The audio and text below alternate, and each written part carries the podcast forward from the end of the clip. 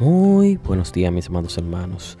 En Cristo Jesús le habla el pastor Eduardo Ventura de la comunidad de Árbol de Vida y seguimos con esta maravillosa serie y es acerca de la oración que debe de estar en concordancia con Dios.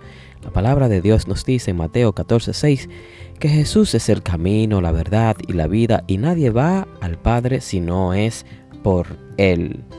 No hay otra forma de orar excepto a través de Jesucristo. Uno puede orar, pero según la Biblia hay un solo Dios y un solo mediador entre Dios y los hombres. Jesucristo, hombre. Eso es primera de Timoteo 2.5. Y es así, mis amados hermanos. Jesucristo es nuestro mediador.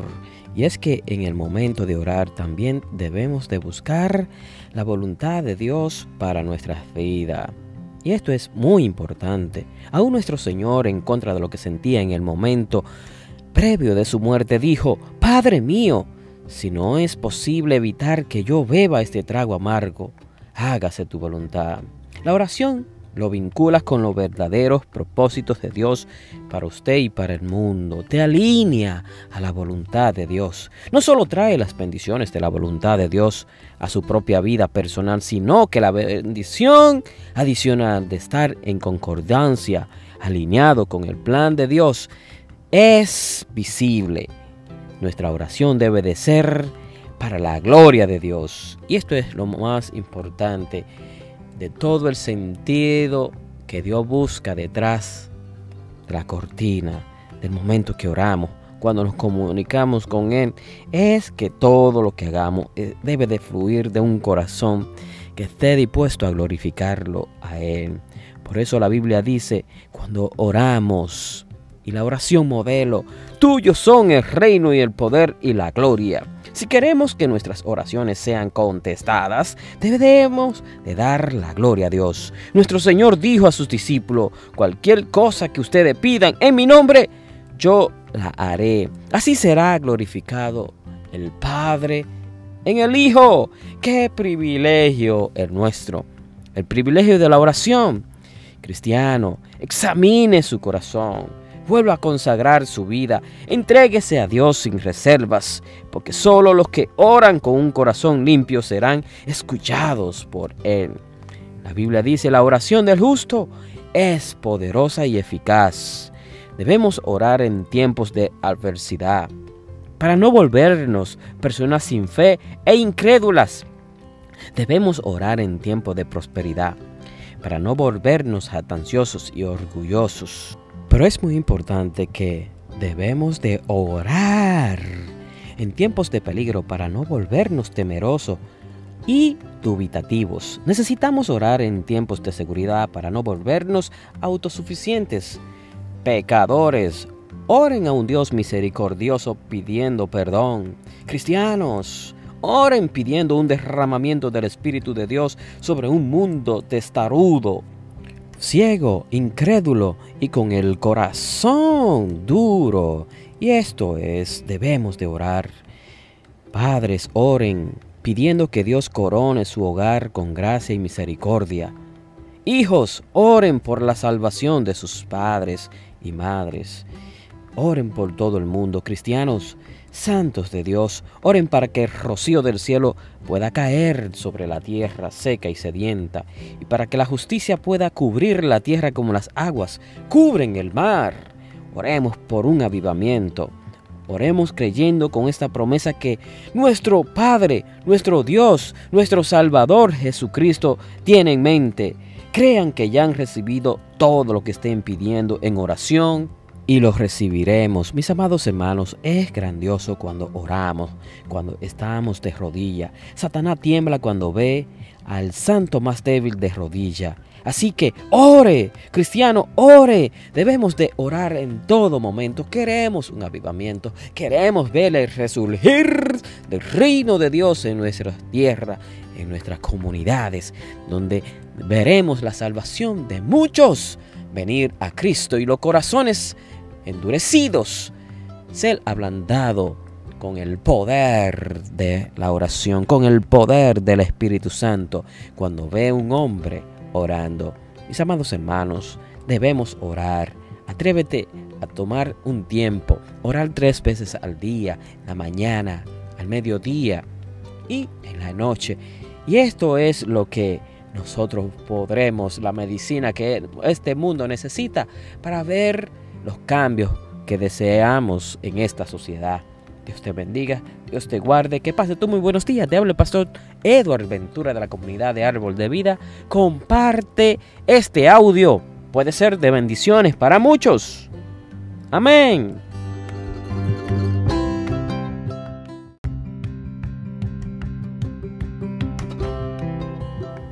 Muy buenos días mis amados hermanos en Cristo Jesús.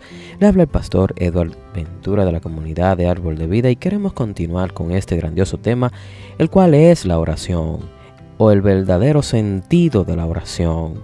Déjame decirte que la oración no es un grito de desesperación que nace del temor o cuando nos sentimos preocupados. ¿Por qué?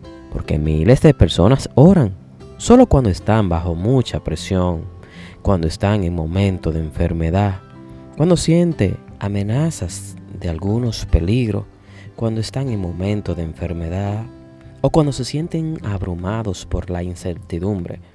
He estado en aviones cuando un motor se detuvo, entonces la gente comenzó a orar.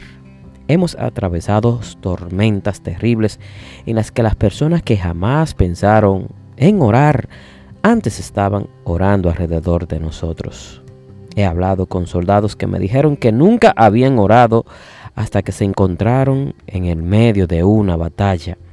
Parece haber un instinto en las personas que las lleva a orar en tiempos de dificultad, buscar a Dios. Y eso está bien. Déjame recordarte que la palabra de Dios nos recuerda en 1 de Timoteo 2.8 que quiero pues que los hombres oren en todo lugar. El orar no es una postura física, sino es la actitud de tu corazón rendido y dispuesto a obedecer a Dios en todo. Muchas personas ponen mucho énfasis en la posición, el arrodillarse o estar en un grupo de personas. Insisten una vez más que debemos de alzar las manos en el momento de orar. Y todo esto es bueno, pero carece de importancia cuando no venimos delante de la presencia de Dios con humildad y sinceramente. Orar es simplemente una conversación entre usted y Dios.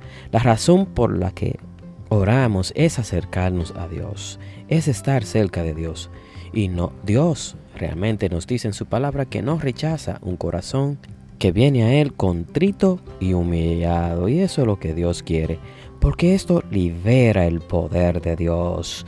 La palabra de Dios nos dice que cuando se nos manda a orar, la Biblia dice en todo tiempo, siempre, en todo momento. Lucas 18.1. Mis amados hermanos, déjame decirte que el hombre natural, científico, de esta época, han logrado mucho avance. Estamos viviendo una época muy moderna, donde hemos tomado ventaja de la naturaleza y sus recursos.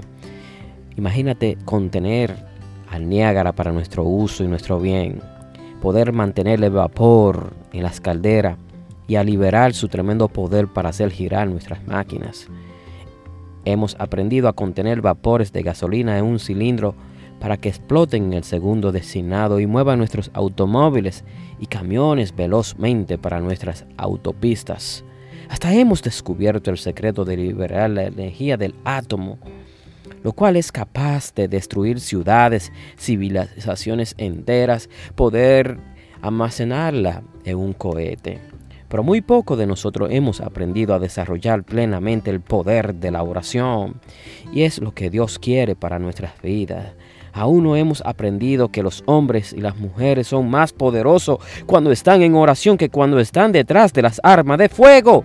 Más poderoso que cualquier armamento, cualquier cosa, es un hombre o una mujer de oración. Debemos saber, mis amados hermanos, que no hay cosa más importante. No hay armas ofensivas. Y de hecho, no hay ni lo habrá algo más poderoso que un hombre de oración. Debemos de aprender que una nación es más poderosa cuando se une en oración fervientemente a Dios. cuando sus recursos son derivados hacia armas defensivas. No hemos descubierto que las respuestas a todos nuestros problemas pueden venir a través del contacto con el Dios Todopoderoso. Y es ahí donde Dios hoy nos llama a ser un hombre o una mujer con una oración eficaz. Una oración eficaz es una oración ofrecida con fe. Por eso la Biblia dice, crean que hayan recibido todo lo que estén pidiendo en oración y lo recibiremos, mis amados hermanos. Y esa es la voluntad de Dios para nosotros, según Marcos 11:24. Tenemos que saber que si pedimos, vamos a recibir la oración dinámica la oración ferviente, la oración de fe, la oración de un hombre obediente mueve el reino de Dios. Y esto es lo que Dios quiere. Por eso la Biblia dice, por lo tanto, ya que en Jesús, el Hijo de Dios, tenemos un gran sumo sacerdote que ha atravesado los cielos, acerquémonos confiadamente al trono de la gracia para recibir misericordia y hallar la gracia que nos ayuda en el momento que más la necesitamos. Dios, por amor a Cristo, perdona nuestros pecados. Dios, por amor a Cristo, suple nuestras necesidades. Dios, por amor a Cristo, recibe nuestras oraciones. Las personas que acuden con confianza al trono de gracia ha visto que su acercamiento a Dios ha sido hecho posible todo por medio de Jesucristo. Atrévete a cambiar tu entorno. Atrévete a orar por esta nación. Atrévete a orar por tu familia. Pero sobre todo, atrevámonos a orar por este mundo que tanto necesita una iglesia activa, pero activa en la oración, la oración viviente, en la oración que cambia las situaciones, en la oración de fe, en la oración de un hombre y una mujer obediente, comprometido con su palabra. Muchas bendiciones. Que pase tú muy buenos días y comparte este audio. Te habla el pastor Eduardo Ventura de la comunidad de Árbol de Vida.